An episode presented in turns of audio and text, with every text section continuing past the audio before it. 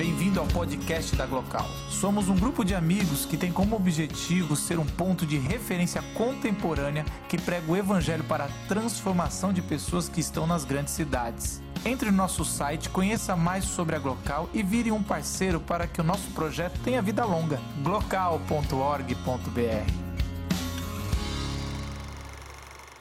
Lucas Barbosa.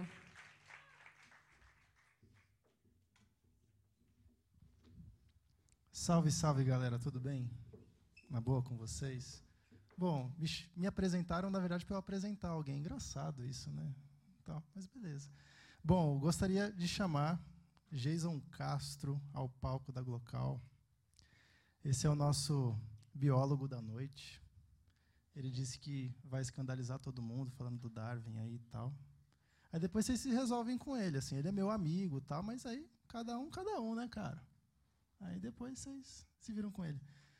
Gostaria de pedir uma salva de palmas para o Jason.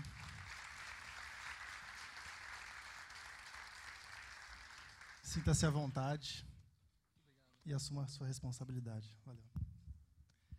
Agradeço o convite da Glocal e a confiança que vocês tiveram no Lucas também, especial. Eu espero que com a minha fala eu possa contribuir para a compreensão de algumas das principais ideias de Darwin que impactaram tanto o pensamento da nossa sociedade. Pois bem, é, Charles Darwin nasceu em 1809, no lugarejo da Inglaterra, e logo aos 16 anos ele foi para a Universidade de Edimburgo para seguir a mesma carreira que seu pai, Robert Darwin, a medicina. Porém, Darwin não se interessou muito pela medicina, seu pai logo percebeu isso, e então ele deu, uh, ofereceu uma nova proposta para Darwin.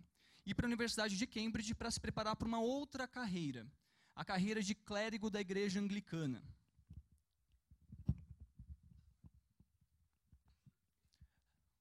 Igreja anglicana, naquela época, já fazia bastante tempo, na verdade, era a igreja oficial da Inglaterra, e ela, portanto, exercia domínio, ou pelo menos uma grande influência em várias áreas da sociedade e também nas instituições do país. E como é, com, é comum nessas circunstâncias, havia um grande nominalismo na Inglaterra. Entre os mais ricos, que era o caso da família de Darwin, esse nominalismo ele tinha um significado especial, porque as oportunidades educacionais e políticas elas eram reservadas principalmente para os membros da igreja anglicana. Então eu acho que é assim que a gente pode descrever a relação da família com Darwin, é, família de Darwin com o cristianismo. É, com exceção de com algumas poucas exceções, ah, é mais fácil entender que eles tinham um nominalismo interesseiro, ou pelo menos, ah, na melhor das hipóteses, um vínculo não muito significativo com a fé cristã. E na melhor das hipóteses, porque naquela época a família Darwin, o nome Darwin, ele já estava ligado a um tipo de ateísmo subversivo. Isso principalmente por causa dos escritos de Erasmus Darwin, que era avô de Darwin, que era um típico livre pensador, iluminista, e tinha diversas ideias, inclusive ideias evolucionistas que influenciaram Darwin. Quanto a Darwin especificamente e sua relação ao cristianismo, é, na época da proposta de seu pai, ele disse que ele nunca havia pensado muito sobre a sua fé. Porém, do pouco que ele já conhecia, ele hesitava em aceitar todos os dogmas da igreja anglicana e, portanto, ir para Cambridge. Então, ele pediu um tempo para pensar sobre isso e leu alguns livros sobre o tema. E logo ele já se disse convencido da veracidade da fé cristã e de que aceitou os dogmas da igreja anglicana e foi para Cambridge. Por, é, porém, por trás dessa, desse pouquíssimo tempo e dessa rápida decisão de Darwin, é muito provável que existia uma outra motivação. Naquela época, os principais naturalistas da Inglaterra e de outros lugares do mundo também, eles eram ligados à igreja anglicana. Nos outros lugares do mundo, há outros tipos de igreja uh, protestante também. E essa era a vocação de Charles Darwin, que veio a se tornar sua paixão, o estudo da natureza. Uh, Darwin, desde a infância, ele coletava conchas, rochas, animais, uh, insetos principalmente, ele observava os animais. E em Edimburgo já, ele teve contato uh, mais a fundo com o naturalismo, começou a fazer experimentos de biologia, uh, sob orientação de um dos seus professores, uh, e começou a, se envolver mais com várias áreas das ciências naturais. Na, já em Cambridge, ele teve ainda um contato ainda maior, experiência de campo, de fato, com geologia e com biologia, e ele até chegou a, a adquirir algum reconhecimento como naturalista. Porém, Edimburgo não foi uma influência somente nesse aspecto naturalista para Darwin. Em Edimburgo também, Darwin teve contato com ideias heterodoxas dos mais diversos campos intelectuais. Naquela época, a Inglaterra já começava a experimentar a crise da era ah, vitoriana, a crise de fé da era vitoriana. E Edimburgo, ao contrário de Cambridge e Oxford, que eram ambientes muito ortodoxos e conservadores, era um refúgio para os dissidentes da igreja anglicana e críticos também ah, das ideias endossadas pela igreja, inclusive no campo científico. Então lá, Darwin teve contato com uma série de ideias bastante heterodoxas e, vamos dizer mesmo, heréticas na época, ainda que elas sejam mais comuns hoje. Como, por exemplo, a ideia de que ah, não havia nenhuma diferença significativa entre os homens e os animais, inclusive em relação às faculdades mentais. Ou então a ideia de que a natureza ela se é, é devida ou, ou, toda ela funciona exclusivamente a, em, em, por forças físicas, inclusive a mente ou o pensamento humano. Também lá ele teve contato com ideias evolutivas ou transformistas e também com a ideia de que a evolução e a própria origem da vida, ela se deve essencialmente às forças físicas e químicas. Pois bem, assim que Darwin se formou em Cambridge, logo aos 22 anos, ele foi convidado para ser o naturalista a bordo de uma embarcação, o Beagle. E essa experiência foi marcante e decisiva para que ele continuasse nessa carreira de naturalista, e foi a partir lá, de lá que ele teve o pontapé inicial para o desenvolvimento das suas teorias evolucionistas. Então aqui eu vou falar hoje da principal obra de Darwin, que acho que a maioria conhece, que é a Origem das Espécies, onde Darwin expõe um longo argumento defendendo as suas teorias. Uh, eu vou falar de três teorias por questão de tempo, espero que dê tempo também. Uh, de três das principais cinco teorias que são reconhecidas dentro dessa obra, bem como também dos componentes metafísicos que estão por trás dessas teorias e também das teorias que existiam naquela época. A primeira das teorias de Charles Darwin é a teoria da não constância das espécies ou a evolução, evolução propriamente dita. Existiam duas tradições metafísicas que sempre foram muito importantes ah, na ciência e que eram presentes muito antes da época de Darwin. A tradição neoplatônica e a tradição aristotélica cristã. Ah, no neoplatonismo, o mundo era visto né, como algo que era constituído de um limitado número de essências, claramente delimitadas e imutáveis, que se referem à forma ou ideia eterna de Platão. E os membros que fazem parte dessas classes, eles é, tinham ah, uma constância. Qualquer variação, ela é inessencial ou era acidental. O aristotelismo cristão, como o próprio nome indica, é baseado nas ideias de Aristóteles, que também propunham a existência de formas eternas. Para Aristóteles, novas formas elas não eram criadas e as formas já criadas elas não deixavam de existir. E na interpretação cristã, as espécies que correspondiam a essas formas, elas também, portanto, eram entidades estáveis e entidades imutáveis. Também existiam evidências concretas para isso, não somente filosóficas ou elementos filosóficos por trás dessas crenças. Por exemplo, todo mundo conseguiu observar que quando dois anima animais se reproduzem de uma mesma espécie, eles produzem uma prole de uma mesma espécie. Além disso, uma ciência que era muito importante naquele período, que já, já tinha se desenvolvido, que era a ciência da classificação dos seres vivos, de, de tradição profundamente aristotélica, ela dependia de poder identificar as diferenças entre os grupos. Porém, ah, o mundo todo era visto como estático, não somente as espécies, diversas evidências começa, começavam a se acumular, mostrando que o mundo não era estático. Evidências da geologia que a gente não vai poder mencionar aqui hoje. Mas também uma série de evidências se acumulavam, mostrando que as espécies também não eram entidades estáveis. E Darwin apresenta uma série dessas evidências nessa sua obra. Eu vou falar aqui de duas grandes classes de evidências. Primeira são as evidências paleontológicas. Ah, no registro fóssil, era observado que uma série de espécies já tinha existido e não existia mais, portanto, elas eram extintas. As formas, portanto, não eram eternas. E também se observava que algumas espécies elas apareciam só em algum momento do registro geológico. Portanto, elas pareciam ter sido criadas ou surgido depois que as outras espécies. Portanto, pareciam que novas espécies eram criadas. Além disso, as observações mais detalhadas das espécies revelavam que elas tinham muitas ah, diferenças. Os indivíduos né, que fazem parte de uma mesma espécie têm muitas diferenças entre eles. Diferenças de comportamento, diferenças ah, de padrão. Tanto é que era difícil é, classificar a espécie. E começaram a, a criar conceitos de, ra de raças e variedades para se referir a toda a diversidade que se encontrava em uma mesma espécie.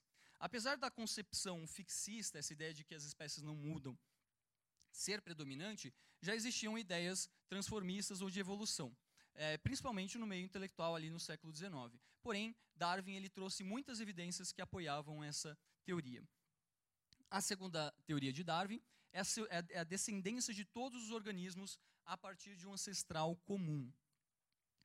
Além dessa, daquela primeira noção que eu mencionei, outra noção predominante é de que as espécies elas tinham sido criadas separadamente. Ou seja, tinham várias origens de vida, essencialmente, a origem da vida deve, uh, era o próprio Criador. Uh, existiam já noções de ancestralidade comum, isso é, de uma relação de parentesco real entre as espécies, mas essas relações, essas eh, teorias, elas eram muito distintas das de Darwin. Geralmente, as teorias evolucionistas, elas eram progressistas e lineares, traziam a ideia de um processo que era direcionado em direção à perfeição, em que uma espécie se transformava em outra espécie, e assim tinha uma múltipla origem de vidas. A teoria de Darwin ela se contrastava todas essas ideias. Inicialmente, Darwin formulou a teoria dele a partir da observação de tordos que são espécies de aves. Darwin observou que existiam tordos na América do Sul e em três ilhas da, das Ilhas Galápagos. Todos os indivíduos eram tordos, mas todos eles diferiam entre si. Então Darwin chegou a classificar essas espécies de tordos como espécies distintas. E aí ele fez uma conjectura. Olha, todas as espécies de tordo, essas espécies de aves, elas descendem dessas três ilhas daquela a, espécie no continente. Depois ele ampliou essa conjectura para dizer que todas as espécies de tordo do mundo descendem de uma mesma uh, de um mesmo ancestral comum. Outros já tinham proposto teorias de descendência comum para grupos próximos, como por exemplo cavalos, zebras, asnos. Mas Darwin, na sua terceira conjectura, por assim dizer, ele ampliou isso para todo o mundo vivo. E ele disse então que todos os organismos descendem de um único ancestral ou de alguns poucos ancestrais comuns. Quais são os impactos dessa teoria? Uh, primeiro, ela se opõe diretamente à interpretação clássica ou mais tradicional ah, do cristianismo, do relato da criação, cada um criado conforme a sua própria espécie. Em segundo lugar, caso não tenha ficado claro, todos ou todos os organismos inclui a gente, os seres humanos. E numa teoria que não é ah, linear, mas que ela é ramificada, o ser humano nem mesmo pode ser visto como o ápice da evolução ou do processo evolutivo. A terceira e última teoria de Darwin, que eu vou mencionar aqui hoje, é a teoria de que todos os organismos. Opa, desculpa é a teoria da seleção natural, que é o mecanismo evolutivo por trás ah, do processo ah, de transformação proposto por Darwin. E essa é a teoria principal, talvez a teoria de maior impacto e mais ousada de Darwin. É, a gente vê isso até no próprio subtítulo do livro, que chama Origem das Espécies por meio né, da seleção natural ou a preservação das raças mais favorecidas na luta pela vida. Era comum que os cientistas naquele período eles apontassem ou dissessem que a natureza apontava para algo além dela própria. Isso em todas as tradições é, metafísicas que eu mencionei aqui. Na tradição neoplatônica, geralmente se enfatizava a beleza da criação. E, portanto, na vertente cristã, se enfatizava a beleza a, ou a criatividade do Criador. Na tradição aristotélica, enfatizava-se a ideia de propósito, a ideia de finalidade na criação e, portanto, a racionalidade de Deus, a racionalidade, racionalidade do Criador. Na terceira tradição, que é muito importante no desenvolvimento da ciência e continua sendo importante hoje, que é a tradição mecanicista, na sua vertente não materialista, que não é a vertente de Darwin, ela também ah, apontava para um desígnio por trás das coisas que foram criadas. E naquele período já existia um empreendimento, na verdade muito antes dele, que tinha como foco principal esse, que era a teologia natural. Existiam várias vertentes de teologia natural, mas aquela mais comum no período de Darwin era a, o empreendimento que buscava na natureza elementos que apontassem para a existência de um Criador e também para os seus atributos. William Paley ele é o teólogo natural mais influente da época de Darwin e ele foi ah, muito importante e muito influente na própria obra de Darwin. A analogia central dele, que era mecanicista, no caso não materialista, era dos órgãos como máquinas. Então Paley pensava mais ou menos o seguinte: olha, a gente tem um telescópio que já foi inventado, certo? O telescópio ele é um sistema complexo, ele é composto por várias partes ajustadas e construídas para um determinado fim. Pois bem, a gente tem um olho. E cada vez mais a gente começa a descobrir que o olho também ele é extremamente complexo e tem uma finalidade, enxergar. Então, se o telescópio possui um projetor, um criador, o olho também possui um projetor e um criador. E para Paley, as adaptações elas eram centrais. Elas eram as que mais apontavam para o desígnio divino, por permitirem a perfeita adequação do, do organismo ao seu meio ambiente ou ao seu nicho. Isso foi um dos elementos que mais influenciou Darwin. Só que Darwin tinha uma leitura completamente diferente. Darwin também entendia que a adaptação era central para o estudo da vida. Porém, a interpretação dele é que por trás da adaptação, a melhor explicação não é um Deus uh, benevolente, um Deus criador. Isso porque Darwin e Paley eles tinham modos totalmente diferentes de enxergar a natureza. Quando Paley olhava para a natureza, ele via evidências de uma ação ou da providência divina e benevolente uh, de um criador sábio Darwin chamava, era chamado a atenção para outros problemas. E o clássico problema do mal também afligia Darwin, como aflige a muitos outros e certamente a todos nós aqui também em algum momento de nossas vidas. Darwin, eh, quando observava a natureza, ele via, por exemplo, toda a crueldade e a violência que existia entre os animais. Por exemplo, como as predações eram frequentes. Chamava a atenção dele um caso específico de predação de uma vespa cujas larvas se alimentavam de um outro, das outras criaturas vivas. Também chamava a atenção dele o fato de tão, um número tão grande de espécies terem sido extintos e de que em alguns momentos faltava alimento. Não como Paley dizia que era uma abundância de alimento, que o Criador cuidava das suas criaturas, mas faltava e por causa disso muitos daqueles animais provavelmente eles vieram à extinção, muitas daquelas espécies. E referente ao homem especificamente, chamava a atenção de Darwin os povos que ele viu, por exemplo, na Terra do Fogo, que lutavam pela sobrevivência e principalmente os desastres naturais que afligiam a todos, tanto o homem quanto aos animais. Então Darwin era levado àquela questão clássica: como pode haver um Deus benevolente com tanta miséria, tanta crueldade? A partir disso, e na verdade, antes de, de, de partir para o próximo ponto, talvez um elemento final para ter odido qualquer crença de Darwin num Deus benevolente foi a própria morte prematura da sua filha. Isso em 51, ainda antes dele ah, publicar a sua, a sua obra em 1859. Então, se Darwin não via um Deus por trás das adaptações, Darwin via o processo de seleção natural. E ah, talvez o elemento mais importante científico para a gente entender o processo de seleção natural é o processo, ou, ou, a teoria também, uma teoria que está dentro dessa maior teoria, do excedente reprodutivo. O que Darwin observou é que as espécies tendem a se reproduzir muito mais do que o ambiente suporta. E mais ou menos nesse período que ele teve essas reflexões, ele teve acesso àquela obra de, do Thomas Malthus, um economista, que dizia que a população humana ela crescia é, numa escala muito maior ou muito mais rápida do que os recursos. Darwin fez então uma conexão imediata com o mundo natural. A natureza pode ser descrita como uma luta pela sobrevivência, na qual os indivíduos que têm alguma vantagem sobrevivem e, portanto, podem se reproduzir. Vantagens, por exemplo, para escapar de predadores, vantagem por conseguir recursos, uh, vantagens para suportar em condições ambientais. A primeira teoria, então, como a gente falou, é de variabilidade dos animais, né, ou variabilidade nas espécies como um todo, dos diferentes grupos.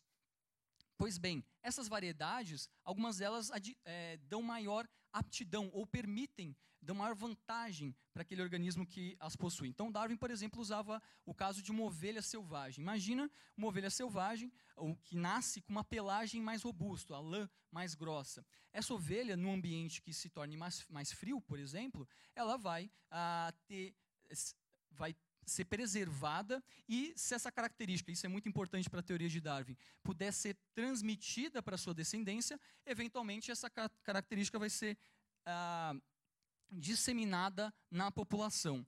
E o exemplo dos cães, que Darwin também usa, demonstrava como, a partir desse processo, a gente pode também obter é, só que nesse caso um processo de seleção artificial, a gente pode ter uma grande variabilidade, porque Darwin utilizou essa ideia da seleção natural a partir da seleção artificial que os criadores de animais, criadores de plantas faziam há muito tempo.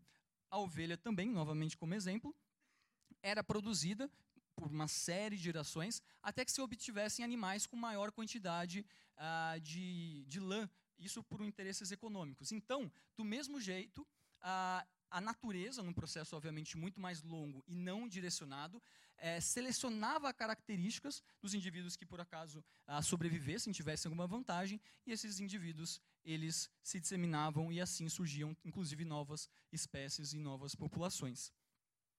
A seleção natural, então, agindo sobre variações aleatórias naturais, ela é o principal mecanismo evolucionista de Darwin, no caso e a teoria que substitui o agente criativo do mundo orgânico. Ela é uma explicação essencialmente mecanicista e materialista. Ela elimina toda a noção de propósito, todas aquelas adaptações ma maravilhosas que os teólogos naturais e também os cientistas observavam, que achavam que apontava-se para Deus com elas.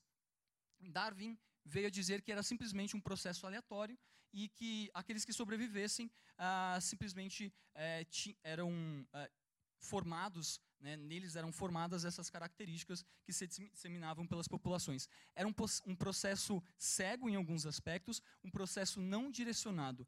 Por isso, Darwin coloca do, da seguinte modo, do seguinte modo, de que não havia maior desígnio na variabilidade dos organismos vivos e na ação da seleção natural do que no curso do qual o vento sopra. E isso foi um grande impacto, então, para o pensamento daquela época e continua sendo para o pensamento de hoje. Para muitos, ah, o que Darwin pôde fazer é que, com sua teoria, o mundo pôde se tornar um ser autossustentado, em que não há nenhuma necessidade de um ser sobrenatural sustentando e criando ah, os organismos.